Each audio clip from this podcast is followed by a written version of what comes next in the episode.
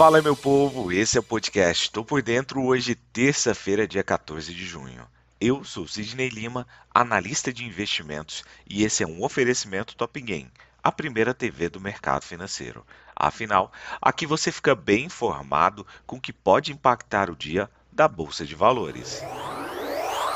Ontem, o principal índice da Bolsa Brasileira fechou em forte baixa, tocando mínimas desde o começo do ano, em meio a uma forte aversão a risco global em razão de preocupações sobre os movimentos de bancos centrais, principalmente do Federal Reserve, para conter a inflação e seus efeitos na atividade econômica índice de referência do mercado acionário brasileiro, o Ibovespa caiu 2,73%, fechando o dia a 102.598 pontos, o menor patamar desde 10 de janeiro e com quase todas as ações da carteira no vermelho.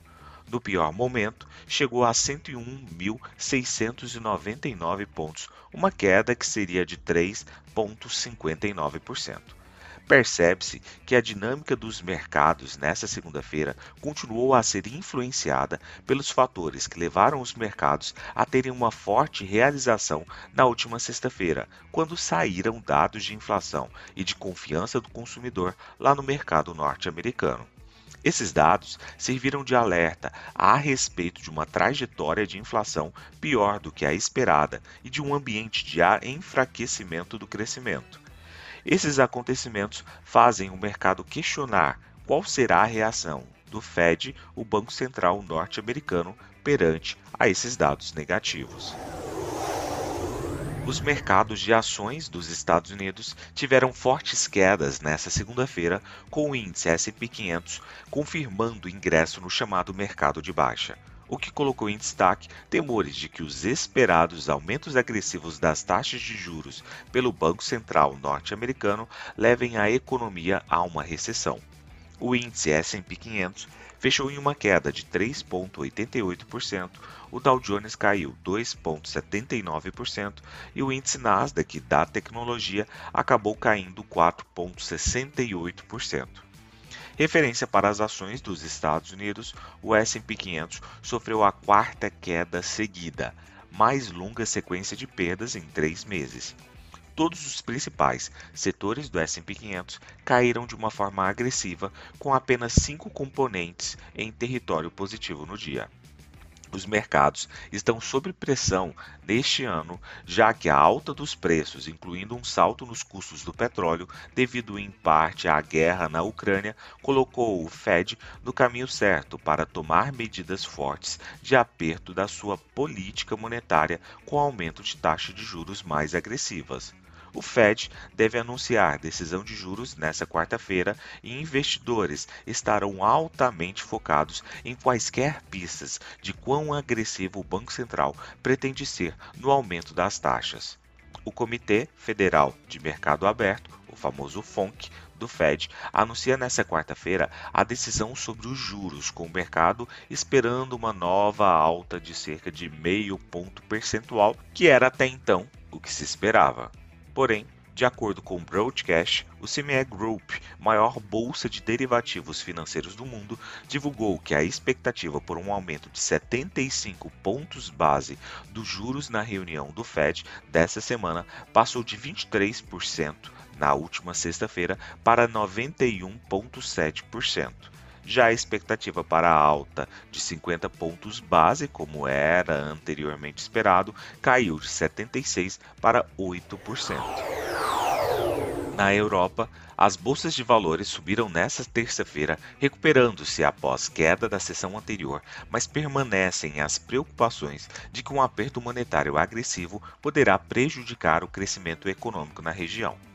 As ações europeias fecharam em forte baixa ontem, seguindo a tendência global depois que o relatório de inflação dos Estados Unidos da semana passada acabou com as esperanças de que os aumentos de preços estivessem chegando ao pico. Isso foi visto aumentando as chances de que o Banco Central norte-americano, que anuncia sua última decisão sobre a taxa nesta quarta-feira, continue seu aperto monetário agressivo por mais tempo do que o já precificado. Por sua vez, o Banco Central Europeu confirmou no final de semana passada que pretende iniciar seu ciclo de altas das taxas em julho e sugeriu que outro aumento em setembro dependerá dos dados de inflação durante o verão. Os preços ao consumidor na Alemanha subiram 0,9% no mês de maio e mostraram dados na terça-feira de uma forma não esperada pelo mercado, após um ganho de 0,8% no mês anterior. O número anual também subiu para 7,9% de 7,4% em abril, sugerindo que o BCE tem seu trabalho cotado para controlar a inflação na maior economia da zona do euro. O Banco da Inglaterra também se reúne na quinta-feira e deve continuar seu ciclo de altas de juros, apesar dos dados de segunda-feira mostrarem uma contração do PIB do país em abril. Na Ásia, as ações do Japão caíram após o fechamento de terça-feira, com perdas nos setores de equipamentos de transporte, máquinas, elétrico. No encerramento em Tóquio, o Nikkei 225 caiu 1,32%. A volatilidade do Nikkei, que mede a volatilidade implícita das opções do Nikkei 225, subiu 21,25%. Partindo para o petróleo, os preços subiram cerca de um dólar no comércio volátil nesta terça-feira, com a oferta global apertada, superando as preocupações de que a demanda por combustível seria afetada por uma possível recessão e novas restrições à Covid-19 na China. A oferta global apertada foi agravada por uma queda nas exportações da Líbia em meio a uma crise política que atingiu a produção e os portos, enquanto outros produtores da OPEP+ lutam para cumprir suas cotas de produção e a Rússia enfrenta proibições de seu petróleo por conta da guerra na Ucrânia. O que se sabe é que o contínuo aperto em produtos refinados globalmente bem como a falta de investimentos para trazer mais suprimentos de membros da OPEP ou outras fontes, significa que a produção russa perdida está longe de ser coberta pelos mercados globais. Na agenda econômica de hoje, às 9 horas e 30 minutos, temos nos Estados Unidos divulgação de dados relacionados ao IPP, o famoso índice de preços ao produtor, que também pode sinalizar um aumento de preços ali, algo que traga uma lembrança em relação à inflação. Às 14 horas, pronunciamento de integrantes do Banco Central Europeu e às 17 horas e 30 minutos, estoques de petróleo bruto semanal. Partindo para as cotações, agora que são 6 horas e 47 minutos do dia 14 de junho de 2022, trio norte-americano navega em terreno suavemente positivo, com Dow Jones a 0,46% de alta, S&P 500 com a 0,60% de alta e Nasdaq Bolsa da Tecnologia subindo 0,91%.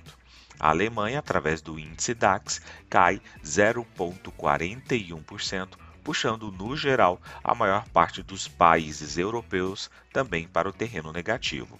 O índice VIX sinaliza um cenário mais otimista, agora com uma queda do temor de 1,56%. Falando agora da cotação de commodities, especificamente falando sobre o petróleo, o petróleo WTI sobe 0,64% e o petróleo Brent com uma alta de 0,70%. Do outro lado do mundo, cotação do minério de ferro, que agora cai 0,11%. Vou ficando por aqui. Não esqueça de nos seguir aqui nesse podcast e nos vemos nos canais da Top Game. Valeu, tchau, fui!